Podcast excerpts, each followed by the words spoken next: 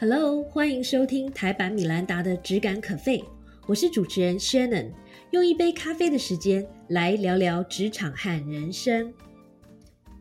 Hello，你好吗？不知道你最近过得怎么样？我最近的感觉是，随着第一季即将进入尾声，第二季即将开始，生活的步调也越来越快，然后甚至呢，日子有一点小小的越来越忙乱了。那我这个星期有一个小小的成就，就是成功为一家国际的科技品牌完成提案。所以在我们成功的得到了这个提案之后，得到了这个笔稿之后呢，很多包括朋友和呃同事都在问我说，提案成功的要诀是什么？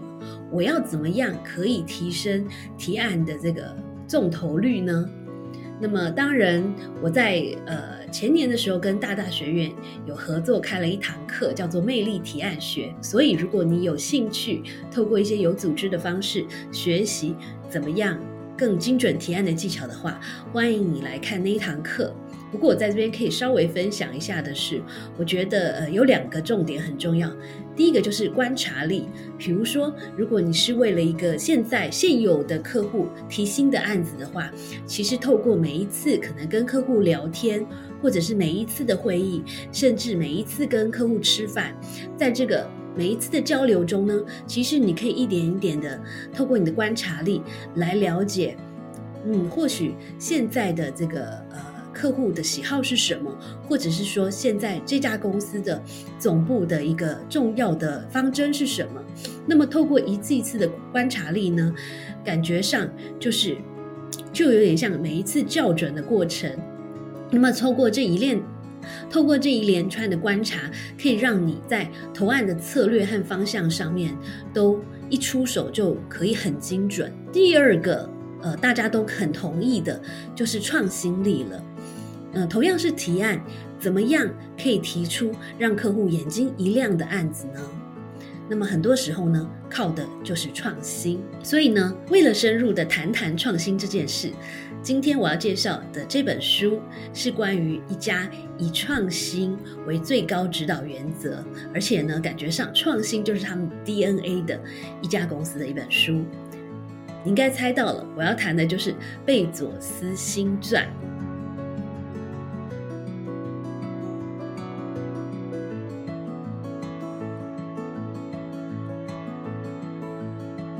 首先先来跟大家介绍一下这本书的作者。这本书的作者呢，叫做 Brad Stone。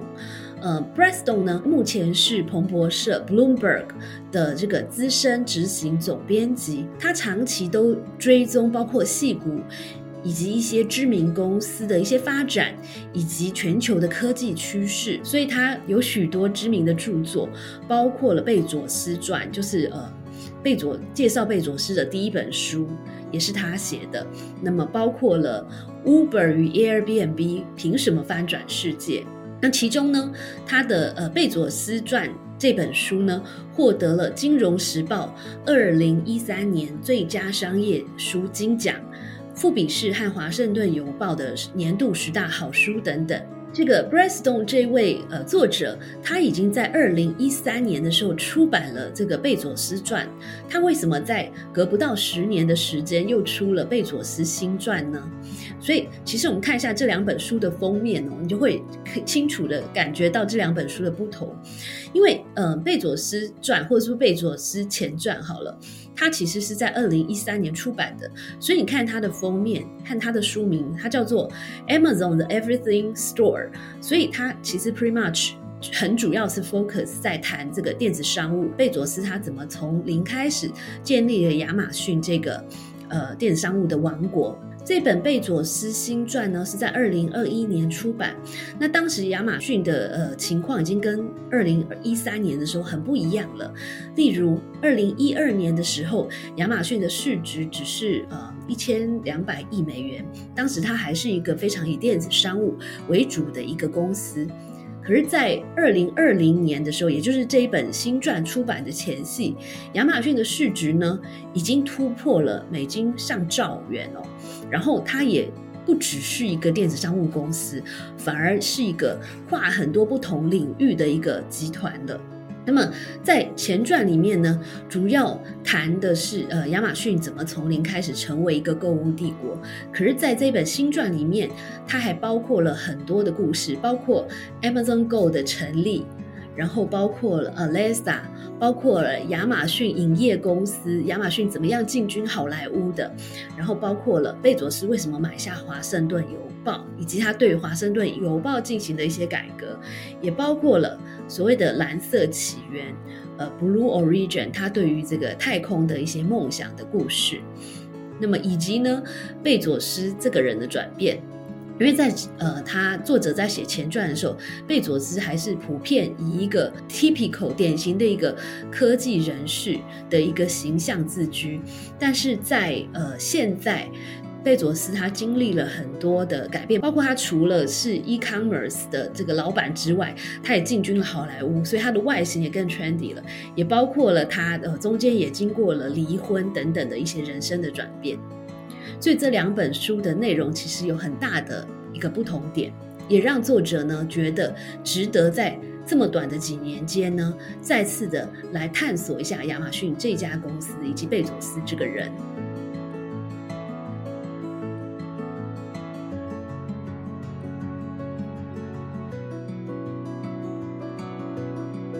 就像我刚才讲的，这本书的内容其实蛮包山包海的，所以我在这边呢也分享三个我觉得最有趣的地方。第一个我要分享的概念就是 Day One 和 Day Two 的概念，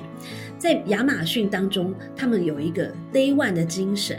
所谓的 Day One 的意思呢，就是公司成立的第一天嘛，也就是说，它象征着一个公司呢需要。持续发明、快速决策，然后积极接纳更广泛的一个科技趋势，也就是说，要透过不断的创新来追求突破和成长。这边可以举一个例子，就是某一次亚马逊某一个事业体的在做这个一些财务的检讨或是会议的时候，当他的 CFO 很开心的去讲：“哎，我们这一季赚了多少钱？我们现在呢，跟去年同期比起来，我们成长了多少？”那大家都洋溢在一个非常开心、很有成就感的气氛当中的时候呢，这个时候贝佐斯他忽然说：“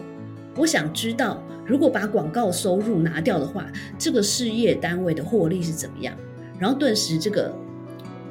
现场的气氛就一片死寂，因为大家没有想到他会这样问。但是我觉得呢，他这样问是非常聪明的，而且这非常符合 Day One 的精神。因为当这家公司一直有稳定的这个广告收入，甚至它的广告收入持续成长的时候，其在财报上会显示这个公司很创新。可是如果这家公司，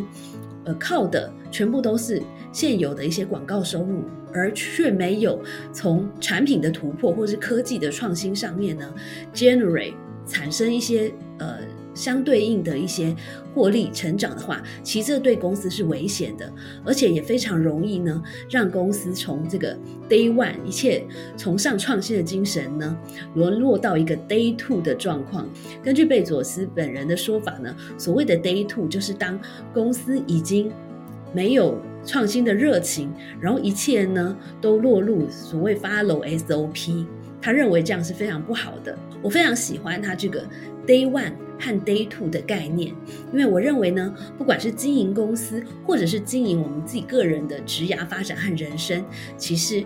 永远要把这个 day one 的精神放在心里。你觉得呢？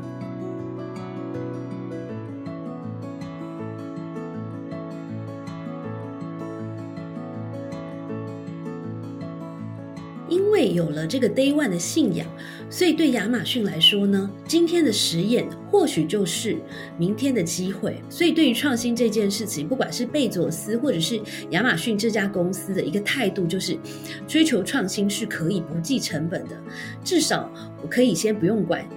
为了追求这个创新，在下一季或是今年的这个成长是怎么样。那。这边举的一个例子呢，就是 Amazon Go 这件事情。谈到 Amazon Go，我不知道你熟不熟悉 Amazon Go 这个商店，它在美国已经有好几家门店。那 Am Amazon Go 的概念呢，就是拿了就走，也就是说，我今天去买东西，我可以直接把东西拿了，然后我也不用经过痛苦的排队的过程，甚至我不用扫描这个商品，我就可以直接离开了。然后呃，这个系统呢就可以直接可能扣我的信用卡，或是透过别的方式来跟我收钱，所以这个是一个。非常破坏式的创新，因为在这之前没有别的公司让过这样子商店的概念。在一开始，亚马逊在讨论要成立 Amazon Go 这种新形态的这个 shopping 的一个方式的时候呢，其实他们一开始呢在讨论的是用传统的这个 RFID 或是让客户客人呢自己扫描条码的方式来结账。可是后来他们内部呢。呃，不管是贝佐斯或他们内部的高管就推翻了这件事，因为他们会觉得说这件事情如果是用 RFID 或是 scan 条码呢，其实这这个毫无任何的科技创新。比较像是为了求快而做的一个偷吃步，那所以呢，他们情愿放弃一个容易的路线，反而会选择呢专注在研发一些电脑上视觉上面的突破。另外就是呢，从这个故事也可以学到他们这个追求极致和卓越的一个精神。那当第一家的 Amazon Go 的一个概念店呢，终于。一切都已经 ready，准备要呃准备要开门了。那之前他们内部有很多的呃内部就是邀请员工去做测试，所以他们透过很多的方式来测试，包括在测试的时候呢，故意装成老人，可能走路比较缓慢啦，或者说故意带着两三岁的小孩。那你知道小孩进到超市的时候会做什么？没错，他们就是很喜欢把东西搬来搬去，随便今天拿了这个东西玩一玩之后，又放到别的货架上面去，或者是他们很可能会故意穿绿色的衣服等等的，以及故意把东西乱放，不放回原本的位置。那么，透过一次一次的测试呢，他们要测试的是所谓的这个电脑视觉的这个创新呢，有没有办法跟上这些人为的变数，然后有没有办法还是可以达到他们的目的，就是拿了就走。这个理想，我觉得 Amazon Go 的这个故事呢，其实是一个活生生的例子，就是看出他们在追求创新、不计成本，以及他们非常勇于创新。因为呢，他们会懂得投资很多的资源在今天的实验上，因为他们有一个信仰，就是今天的实验或许花了很多的时间或人力成本或者是预算，可是这些投资呢？如果不成功的话，其实我们可以从错误中得到一些学习跟发现；如果成功的话，会为明天带来机会。所以看到这边，我觉得身为一个专业人士，我们不妨也可以反思一下：我们针对呃今天的这个实验，我们做了多少的投资呢？还是我们一直只是选择我们自己觉得很 safe 的方式，在经营我们的人生？那么这个地方呢，其实我觉得是相当值得参考的。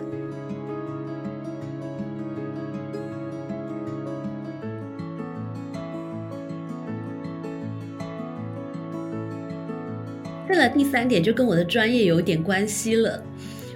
嗯，在这个文章的某一页里面有写到哦，亚马逊其实它在启动一项新的计划的时候呢，他们内部有个 SOP，就是要求这个产品经理呢，先事先写好新闻稿和 FAQ。我觉得这个做法非常有趣。也就是说，呃，我今天比如说我想要 launch 一个一只手机好了，那么这个手机。长得是圆是扁我都还不知道，可我就要先撰写新闻稿，为什么呢？因为撰写新闻稿呢，可以让我知道清楚的知道这个产品的亮点是什么。比如说，它的亮点是轻薄短小吗？或者是它的亮点是它的视觉的呈现更三 D 立体吗？等等。所以，透过在创造产品之前呢，先把新闻稿写出来的这个目的呢，其实是为了以终为始的想象出。我的目标是什么？然后呢，再很有计划的一步一步的往目标推进。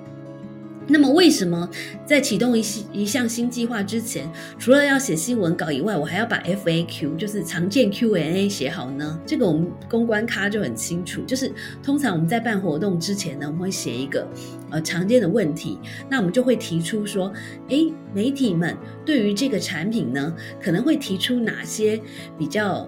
呃，可怕的一些问题，比如说，如果就呃手机来说，比如说电池的稳定度啦，或者是呃电池的耐久度，或者是呃视觉的呈现等等，有没有什么地方是可以让别人攻击或挑剔的？所以亚马逊呢要求产品经理在启动一下新计划之前，先写好 FAQ 的意思呢，其实很像是先呃了解到潜在的危机有哪些，然后在这些危机或者威胁发生之前呢，我们就先把它管理好。这样的做法是不是非常聪明呢？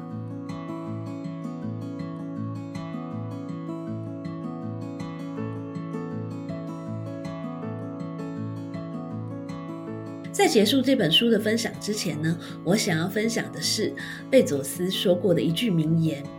他说：“正如同其他的限制，其实呢，节俭是推动创新的一个很重要的力量。为什么？因为创新是。”